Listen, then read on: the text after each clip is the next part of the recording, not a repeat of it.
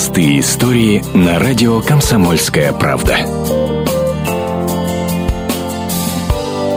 Худенькая девчушка Маша Котова живет в городе Болотное, Новосибирской области.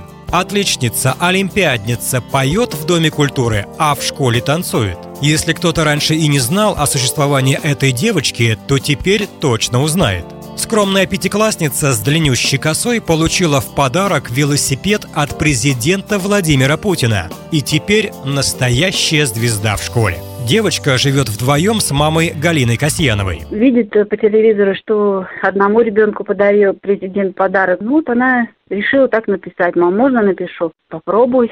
Ну, написала. Маша для комсомолки по памяти воспроизвела содержание. Я, Котова Маша, чтобы я не просила у друга, можно я прокачусь.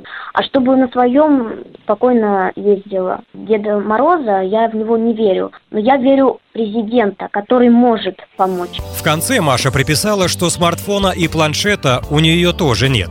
Вскоре позвонили из приемной губернатора, попросили приехать. Галина Касьянова даже сначала испугалась, думала, ругать будут, зачем президенту пишете? Но страхи все пропали, когда на официальном приеме Владимир Городецкий передал девочке подарки от президента. Велосипед, смартфон и планшет.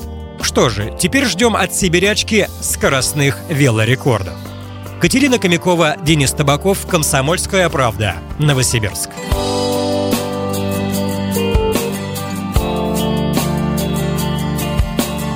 Простые истории на радио «Комсомольская правда».